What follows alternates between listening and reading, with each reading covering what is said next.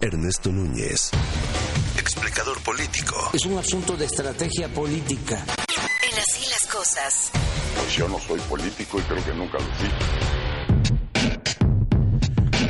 Bueno, son las 8 de la mañana con 44 minutos. Le mandamos besos, abrazos y arrumacos a nuestra querida Sofía Ramírez de México. ¿Cómo vamos? Ya saben, con la agenda de todas las semanas.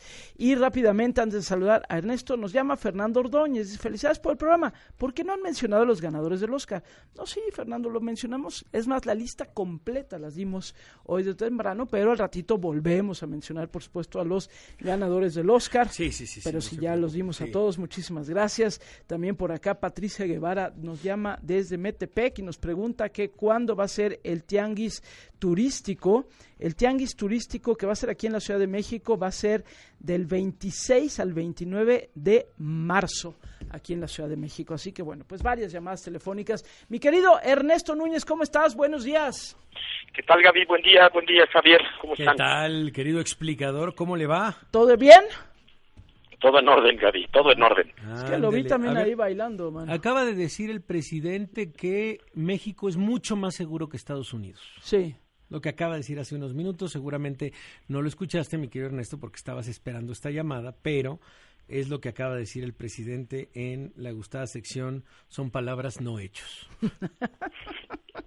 ¿Por qué eres así, Javier Risco? que- Pero es que bueno, verdad. ¿qué nos traes esta mañanita? Justo tiene que ver con la mañanera, mi querido Claro. Ernesto. Pues mira, sí, justamente es una eh, es una reflexión en torno a lo que pasó el viernes en la conferencia mañanera. Yo creo. ¿Qué eh, pasó Gaby, el viernes? Cuéntanos otra vez. Yo creo, Gaby Risco, que no no fue cualquier mañanera. A ver, en esta mañanera se presenta una reportera a preguntarle sobre un tema que se había publicado tres o cuatro días antes, que es por segunda ocasión un grupo de periodistas de Animal Político, de Aristegui Noticias, de Proceso, en co- que en colaboración con las asociaciones Artículo 19 y, Red R3D de, de- de Derechos, eh, hacen una investigación y comprueban por segunda vez en menos de un año que hay espionaje, eh, y esto a partir de documentos oficiales de la Sedena que se obtuvieron vía estos famosos documentos de Guacamaya, del hackeo de la- del grupo Guacamaya, se comprueba nuevamente que en este sexenio el ejército espía a civiles utilizando esta herramienta malévola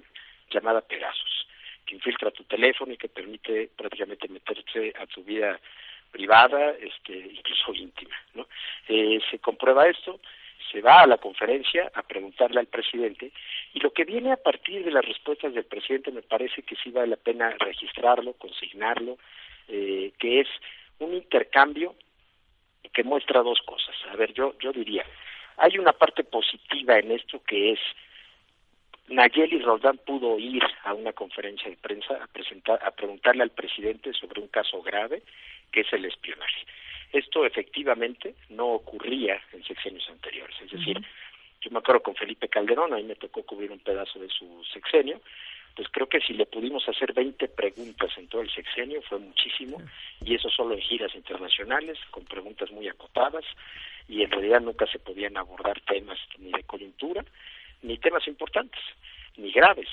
Eh, a Peña Nieto no sé cuántas conferencias habrá dado, pero efectivamente no había esta oportunidad de diálogo. Sí, no, era, era eso. Yo creo que les fue bien con Calderón, con 20 preguntas a Peña Nieto le han de haber dado 8 o 7.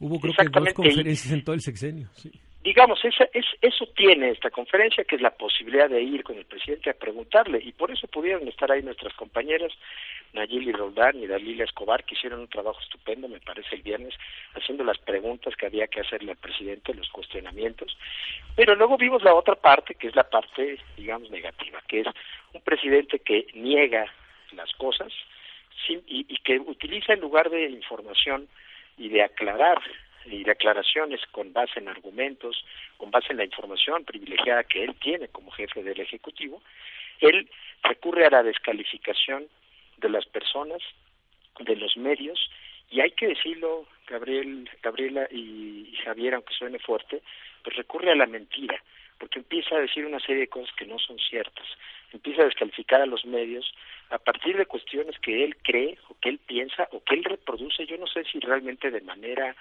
eh, que él se la crea o, es, o, a sabiendas de que está diciendo mentiras dice, Por ejemplo, él dice que estos medios jamás cuestionaron los, los exenios de Fox, de Calderón y de Peña Nieto, cosa que es absolutamente falsa y ustedes son plenamente testigos de esto. Yo cualquiera que haya estado en periodismo en los últimos años sabe que esto no es así.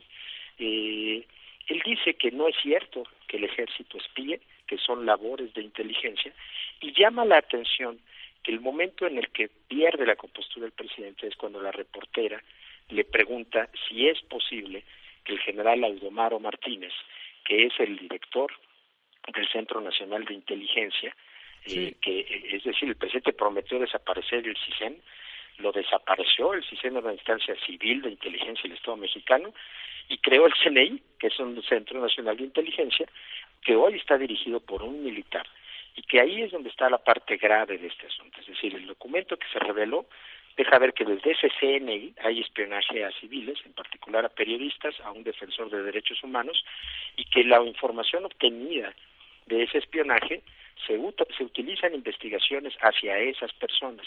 Eso el presidente lo niega sin dar, portar mayor información, sino más bien hablando nuevamente de este asunto, de que él, él es distinto, de que el espionaje se acabó. Él eh, es, llama mucho la atención que además horas después de la conferencia mañanera, desde la desde una cuenta oficial que se mantiene con recursos públicos, que es esto de Infodemia, se pone un entre comillas desmentido que dice es falso que el gobierno espíe. ¿Por qué?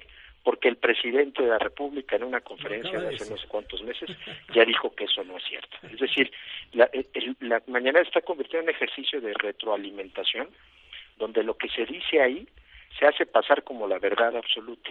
Y cuando se publica algo distinto que difiere a esa narrativa, entonces la fuente para desmentirlo son los dichos del propio presidente. Esa es la parte que me parece que es lamentable porque si bien es muy positivo que hoy pueda ir cualquier periodista simplemente levantándose temprano y siendo persistente, porque Nayeli era la segunda ocasión que iba en la semana para poder preguntar este tema. Si bien es muy bueno que hoy se le pueda cuestionar al presidente, lo que sí me parece que es la parte no luminosa de este ejercicio es que nos tengamos que conformar con los dichos del presidente como si fueran verdades absolutas. Y que cuando la reportera le preguntó si era posible que el general Audomaro Martínez Zapata, director del Centro Nacional de Inteligencia, fuera a la conferencia mañanera a responder sobre los documentos que demuestran que Pegasus se usa para espiar a civiles, el presidente dijera no, no va a ser cuando ustedes quieran, y suelta esta frase que me parece que es una joya, que hay que registrar y que en algún momento cuando hagamos el balance del sexenio López Obrador tendremos que recordar cuando dice ustedes no me van a poner la agenda. Me parece que ese es el corazón de lo que está, de, lo que está ocurriendo en la conferencia mañanera. Ustedes no van a poner la agenda, la agenda lo pongo yo y los temas de conversación de agenda pública los pongo yo desde el poder. Esa es la parte que me parece que vale la pena rescatar. de esto que pasó el viernes. justo en el momento en el que Nayeli le dice, ¿no? Le dice, estaría bien que viniera el general responsable justamente de este centro de inteligencia militar este, a darnos y a explicarnos para qué sirve, cómo es que, y ahí es cuando el presidente yo creo que este, pierde, eh, pierde el control de la conversación y dice, ustedes no nos, para eso estoy yo, y ustedes no van a poner la agenda. Sí, y así titulas incluso tu artículo hoy que publicas eh, todos los lunes ahí en Animal Político, así pones tal cual, ustedes no van a poner la agenda. Pues sí, me parece reflexión importante, Ernesto, porque es cierto, digo, qué bueno que se puede ir a la mañanera, eso creo que es algo que todos reconocemos, que se puede ir a la mañanera a preguntar, pero el problema es lo que sucede cuando ya se está ahí, ¿no? Como lo que vimos en el caso de Nayeli Roldán, que bueno, pues aquí pusimos ahora sí que casi en vivo todo lo que estaba sucediendo y nuevamente nuestro reconocimiento este, a las dos periodistas que estuvieron ahí el viernes sin soltar los temas respectivos. Así que bueno, pues ahí está puesto. Ahora sí que nosotros sí permitimos que nos pongas el tema en la agenda, mi querido Ernesto, porque la verdad es que sí, sí creo que necesitamos hablar también de estas cosas. Gracias, que Ernesto, te mandamos un fuerte abrazo. Muchísimas gracias y que sea buena semana. Viene también bien intensa en lo político pero ya, estaremos platicando el próximo lunes. Viene, viene muy movida la cosa. ¿Qué, destacaría rápidamente de la semana? Mira, el 16 tiene que darse a conocer de la lista de 204 sobrevivientes en, la, en el proceso de designación del INE. El comité técnico el 16 tiene que reducir esa lista a 100 personas, 50 hombres y 50 mujeres, que van a ir a la entrevista. La entrevista comienza el 17 de marzo ahí comenzarán y ahí ya se va depurando y ya vamos viendo qué va a pasar con eso. ¿Se acuerdan que la semana pasada les dije, ojo con Berta, alcalde Luján? Pues efectivamente, ahí está en los primeros lugares como una de las mejores calificadas. Vamos a ver qué pasa en este proceso que es muy importante. Hace rato hablaban con Edmundo Jacobo sobre el tema de la de lo del INE, me parece que en el tema de plan B hay que estar muy pendientes si en esta semana la Corte admite esta controversia que metió el jueves el INE y se otorga la suspensión, como platicábamos, recordarás Javier, se otorga la suspensión de la aplicación de la ley mientras se revisa el fondo. Eh, y luego el 18, pues va a ser muy importante, me parece, ver ese mitin, esa gran concentración a la que está convocando el presidente. Cierto. Después de lo que pasó el 26 de febrero, yo creo que el 18 vamos a ver una movilización importante y habrá que ver con qué discurso aparece el presidente López Obrador. Sí, sin lugar a dudas. Buenos puntos. Gracias con la agenda. También te mandamos un abrazote, Ernesto. Bonita semana. Un gran abrazo, que estén muy bien.